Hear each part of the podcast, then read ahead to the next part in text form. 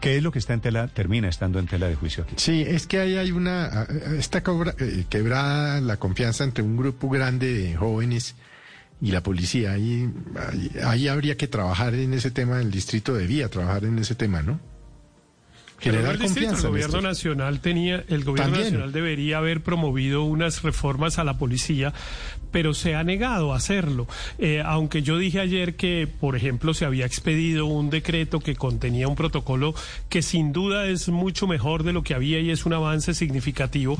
Esa especie de defensa institucional de los casos en los cuales hay evidente abuso policial hace mucho daño porque legitima el uso exagerado de la fuerza y entonces entonces se presentan resultados como este. Yo no sé bien mm. qué pasó ayer y eso habrá que, eh, y eso habrá que resolver, pues resolverlo las investigaciones y sobre todo definir, me parece muy importante, si es que se violó el protocolo que ya se había acordado en relación con el tipo de armas que se pueden usar en estos casos, porque aunque se usó eso que llaman una marcadora, pues eh, pareciera que esas armas también pueden llegar a producir unos daños mm. que las hacen inconvenientes en este tipo de protestas. Pero, pero fíjese que, que hay un gran vacío en toda la historia, es que todavía no hay un dictamen pericial que nos diga con qué tipo de artefacto impactaron a Gareth. Y eso es fundamental para poder determinar qué fue lo que pasó.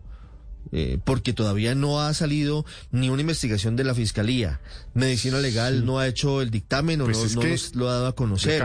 Eh, el Hospital San Ignacio tampoco ha sido muy claro sobre le cuál dieron fue 50 días, como nos acaba de decir en, en la entrevista, eh, eso tiene unas implicaciones. Entonces, este muchacho es raro que Medicina Legal no lo haya citado a mirar cómo es eso y en fin, ni la fiscalía no ha dicho una sola palabra, ¿no? Sí, Mudos. que yo sepa, que yo sepa. Por ahora. Pienso lo, 10, 5 pienso minutos lo mismo que Felipe. 50 días es, pienso lo mismo que Felipe. una incapacidad. 50 días es una barbaridad. Esto está en el aire. Es decir, hoy no hay nadie que pueda decir, ni siquiera el mismo Gareth. Es decir, él habla de aturdidoras pero esto todo tenemos que investigarlo por un hecho muy importante y no pongo en tela de juicio esa opinión. Es que tenemos que saber si la policía y el SMAT sí acogieron de verdad el protocolo que se acordó en toda la concertación que propició la Corte Suprema de Justicia. Es que aquí a, mí me parece, sí, pero me parece grave que nos estemos acostumbrando a eso. Vea, en eh, eh, hace dos días en eh, Myanmar hubo un golpe de Estado. Sí. Y ustedes, pues lo que lo registramos acá. Hubo protestas monstruosas contra el golpe de Estado. ¿Usted sabe cuántos muertos ha habido y no se sabe si fue por la policía? ¿Cuántos? Uno. Uno. Sí, sí, sí, claro. Exactamente. Uno. Aquí el 19 de septiembre hubo nueve. Entonces, yo no sé en qué momento se volvió costumbre o, hábito que la policía sale a, a, a, disparar. Es que eso no pasa en el mundo civilizado. pero ¿sabe qué es lo que pasa, Felipe? Felipe, es que nos tenemos que poner una tarea como sociedad y es que tenemos que reconstruir eh, esa confianza, reconstruir eh, eso que se requiere frente a las instituciones. Nosotros aquí estamos siempre como si fuéramos enemigos, unos de otros. Entonces ahora, unos a decir que el muchacho era un vándalo, que el muchacho era... Hombre, no. Otros a decir que los otros eran unos asesinos. No primero hay que ver de qué se trató, qué fue lo que se resolvió. Y para el futuro necesitamos juntar realmente eh, experiencias que nos permitan no seguir matándonos así, porque es que se puede protestar, se tiene que protestar. Por ejemplo, a mí me da mucho miedo que todo esto del cambio de ropa y todo termine estigmatizando al muchacho que no está bien, no, es eso, porque ni si fuera una persona que hubiera hecho algo malo, tendríamos, se, justificaría el, se corre el no se justificaría. se, corre el riesgo de terminar justificando eso no se puede. A eso hay que decirle no. En eso hay que ser categórico. no se justifica ningún acto de violencia contra una persona. Eh, así es, duro, hay que ser. Y, y, claro, así es duro, así hay que decirlo, pero desafortunadamente, insisto, el lenguaje institucional es justificatorio de los hechos. Entonces, eh, ¿Quién filtró el video del muchacho cambiándose en la cafetería? No, la policía. la policía. Pero, pero... Claro, la policía. ¿La policía para qué? Para explicar y decir, ese lo que era era un vándalo y, fue, y, se, y se encontró lo que fue a buscar, digamos, ese, ese es el relato, porque para qué era más.